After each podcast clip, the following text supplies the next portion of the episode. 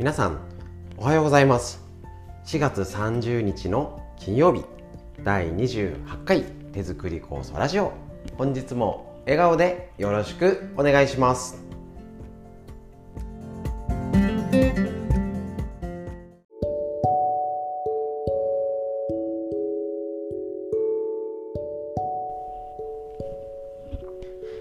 それでは今週の特集は手作り酵素の基本の木ということでお話ししております。えっ、ー、と今まではえっ、ー、とあれですねちゃんと旬を守るってことだったり、えっ、ー、と1週間ぐらい間隔で混ぜてねっていうことだったり、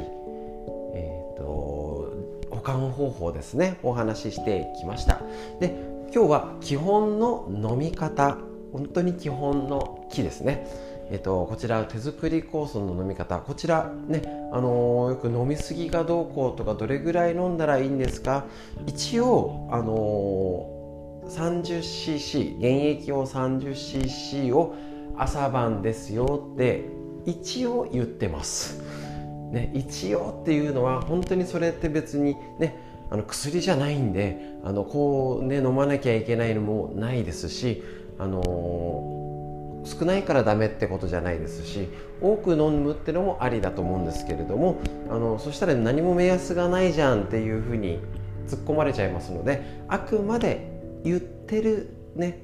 あの一応聞かれたら言ってるのが 30cc 朝晩ってことにしておいてます。でそれを踏まえた上で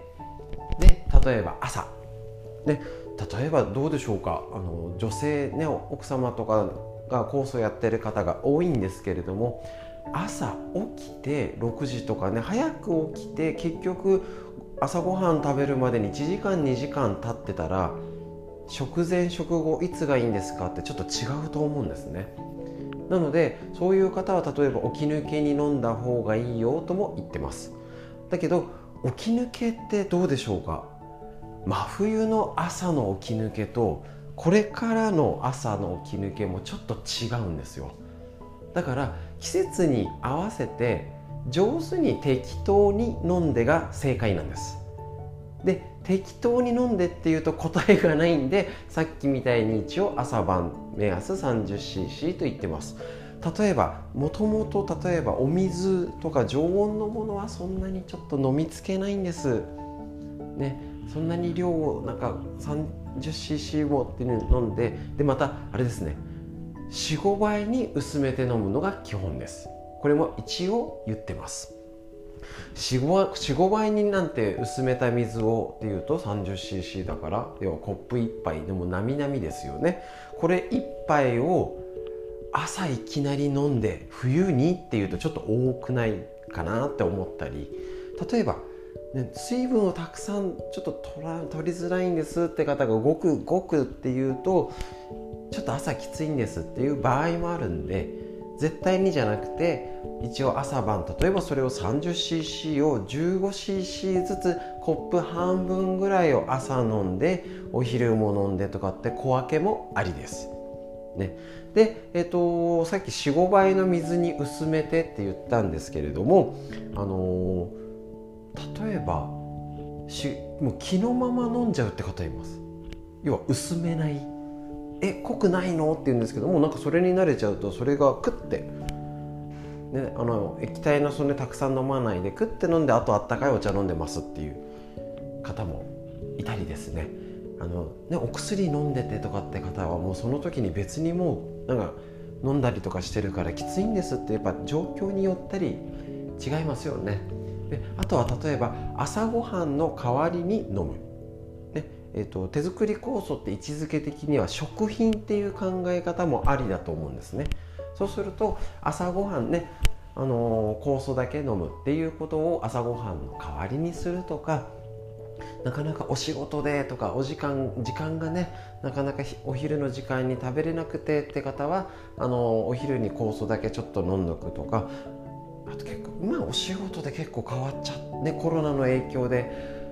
あの在宅だったりパソコンが増えてるんでまた違うんですけれども前の段階だと結構時間通りに食べれない営業の方とか、ね、おあのサービス業の方ってみんなが休んでる時に働いておりますのでそういう方お昼休みにあのお仕事が忙しい方は、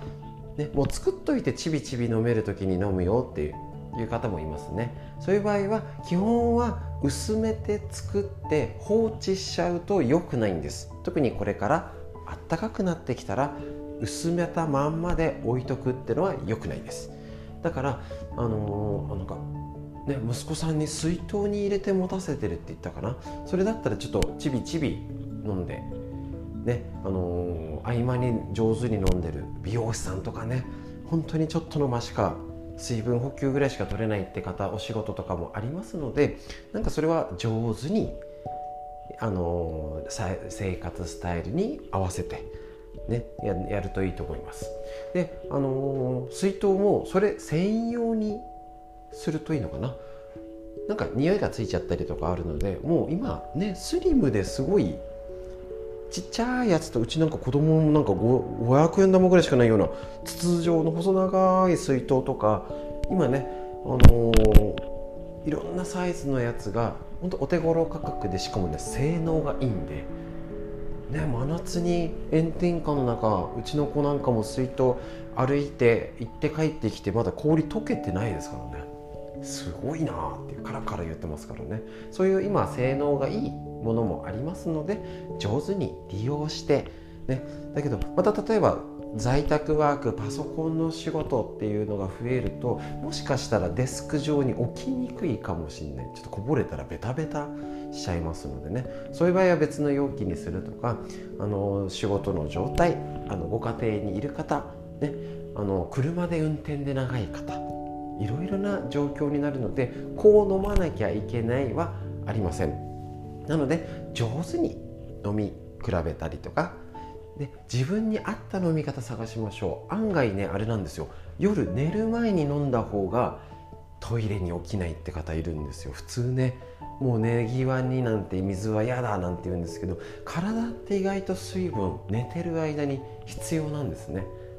でそれをえーと、飲んでる方はあれって言ったかな。そういう時こそ薄く酵素をちょっと垂らすぐらいにしてコップをねあの本当に半分とか3分の1ぐらいちょっと飲んで寝るとかえってトイレに起きなかったり夜がぐっすり寝れるなんていう声聞いたことありますので是非自分の飲み方、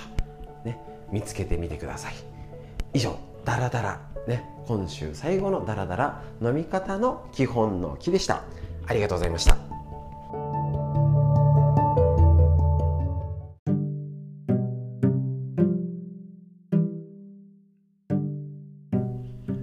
それでは気になる健康ニュース。こちら NHK の、えーと、ニュースですね。4月27日。がん患者の10年生存率国立がん研究センターが公表。全国各地にあるがんの拠点病院などで診断された24万人近くの患者の大規模なデータに基づいた10年生存率を国立がん研究センターが初めてまとめました。10年生存率は全体で59.4%種類や進行度によって随分変わるよなんていうことをお伝えしております。でえっと例えば女性の乳がんでステージ1このステージっていうのはまあ進行度合いの要は1だと軽いよってことですね。で軽い状態まだ要は進行してない場合で見つかったねがんを、えっと、5年後えっと、どれぐらいの人が、えっと、元気でいるのっていう生存率は実は100%らしいです。で10年後だと99.1%要はあの早く見つかったらまあ早く、えっと、ずっと元気でいられるよですけど例えばステージ3ちょっと進行したよっていう状態こちらを見てみますと生存率が5年後には80.6%ってちょっと下がります。要は20%の近近くの方が亡くなるよということですね。10年後には68.3%に低下。でステージ4、ね、ステージ5までがありましてステージ4の場合は5年後の34.4%から15年後には16%に低下しているということですね。で、えっと、幹細胞がんではステージ1でも生存率は5年後に59.3 10年後には33.4%に低下するよ。っていうことで実は結構ねこういう知識情報って多分意外と知られてない。と思うんですね。要はどういう種類場所か進行度合いによって5年後でもまあまあ大体の人が元気でいられるよってやつともう結構5年10年で生存率っていうのがガクンと下がるよってがんは結構差があるよっていうこのでこれデータかなり貴重だと思うんですよね。えーと、前立腺がんで言ったら1ステージ1ステージ2ステージ3ステージ4までってことですね。すいませんでした。ステージ2ステージ3までは10年生存率。ね。えっ、ー、とこれはえっ、ー、と2008年にがんと診断された方の10年生存率の進行別データっていうのが出ておりまして前立腺がんはステージ3まで、えーと、の状態だと100%いやほとんどなくなってないよ。ね、でステージ4になってるとガクンと。10年後には半分ぐらいの方44%が残ってるよ。56%近くの人が亡くなるにしてもまあわりかし早く見つかると違うよね。っていうことになるし例えばですね胃がん。ステージ1で見つかった場合は10年生存率は90%まああのまあ、何歳90歳で見つかる方もいますからね。あのすぐこれでな死んじゃうかも私っていう心配はいらないですからね。あくまでデータです。で平均値ですのでこれがね90歳の方だったら10年後亡くなってるよねっていろんな理由でねっていうのもいろいろなのが含まれているよってことを踏まえた上で胃がんは90%です。ね、ステージ1で見つかった場合10年後は90%の方が元気でいるようだけどステージ4で見つかった場合は10年後は6.9%ガクンと下がりますそう種類のものがあるんですね。例えば、えーと、膵臓がんステージ1で見つかっても10年後の生存率が35.4になります。で、えーと、ステージ4で見つかった場合は10年後は0.8%とガクンと下がるやつね、それが結構あるんじゃないかな。っていうことがありますのでこの辺ちょっとがんの状態によっても、えーと、違うんだよ、ね、ステージ1と2と変わらないやつ、ねえーと、前立腺がん乳がん、えーと、ざっくりですけどね。子宮頸がん大腸がんまではステージ12まで見つかっても10年後はそんなにガクンと落ちないんですけれどもこちらの表で言ったら、えー、とステージ1 1と2の差ですね。この差がすごいのが、えーと、胃がん膀胱がん非小細胞肺がん。ちょっと難しいですけどね。食道がん肝細胞がん肝内胆管がん。小細胞肺がん。なんていうのはガクンと下がるみたいなのでちょっとこういう知識も知っておくと絶対に私はな、ね、がんとしもう遅かれ早かれ誰しもがんって宣告されるっていう前提で言いましょう。そういう情報をちゃんと自分で受け止めるために知っとく。是非家族のためにこのこういうことを情報を知っとくっていうのが大事になってくると思います。以上になります。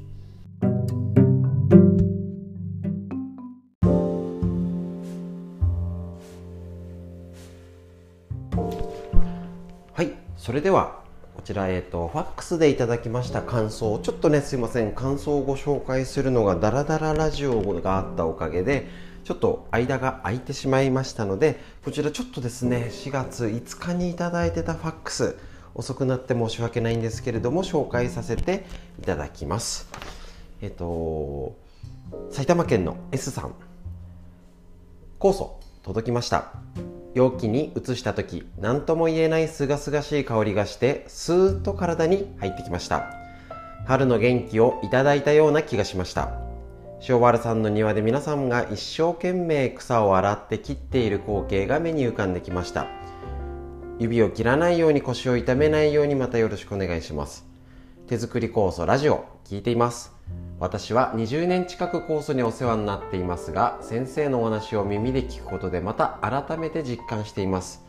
通信にもありましたが体温は本当に大事なんだと思いました。先生に電話してアドバイスを受けた方です。長年自力生態や酵素食事にも気をつけ良いことをしてきたのにがんになってしまった。私が何でがんになってしまったのかと言われました。でも話の中で足湯をしてもちっとも温まらない。冷えていると。先日の酵素ラジオで肺がんの人の話をされていましたね。私の周りでも最近いろいろな病気になる方が増えてきました。コロナのせいなのか体に菌が入りずっと熱が下がらなかった人また菌が肺に入り命拾いした人フラフラして気持ち悪くなった人など病院へ行っても原因がわからない病気が増えていますね。先生もおっしゃっていましたが五感を養うことが病気を未然に防ぐことではないか私たちはだんだん自然から遠のいた生活になってしまいました。温暖化もそうですが見直さなければいけないですね。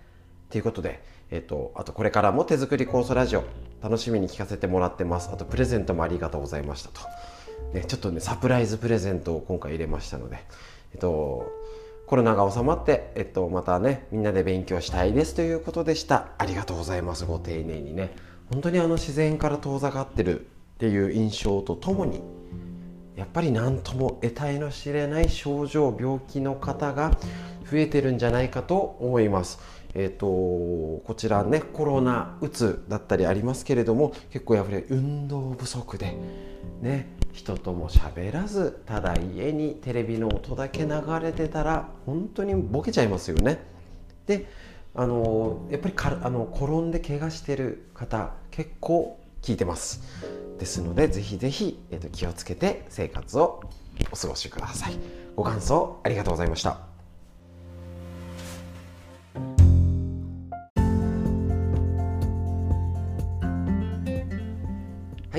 ということで本日の放送は以上になります。ちょっと長くなっちゃいましたね。はい。えっと自律神経のポイント。ね。このコロナ時代ですね。是非自律神経を整えて腸内環境を良くして体を温めること。これが免疫力アップの秘訣になりますし、えーと、ちょっとね天気が崩れてきて今日の天気いかがでしょうか。昨日ねなんかでも思ったよりちょっと天気予報とずっとずれた時もあるんですけれど空の色空気の感じ風の匂いとかいかがでしょうか、ね、空を見上げて、ね、空の状態お天道様の状態を見て、ね、下を向いてないで上を向いて今日も一日明るく元気な一日をどうぞお過ごしください。以上になります。ありがとうございました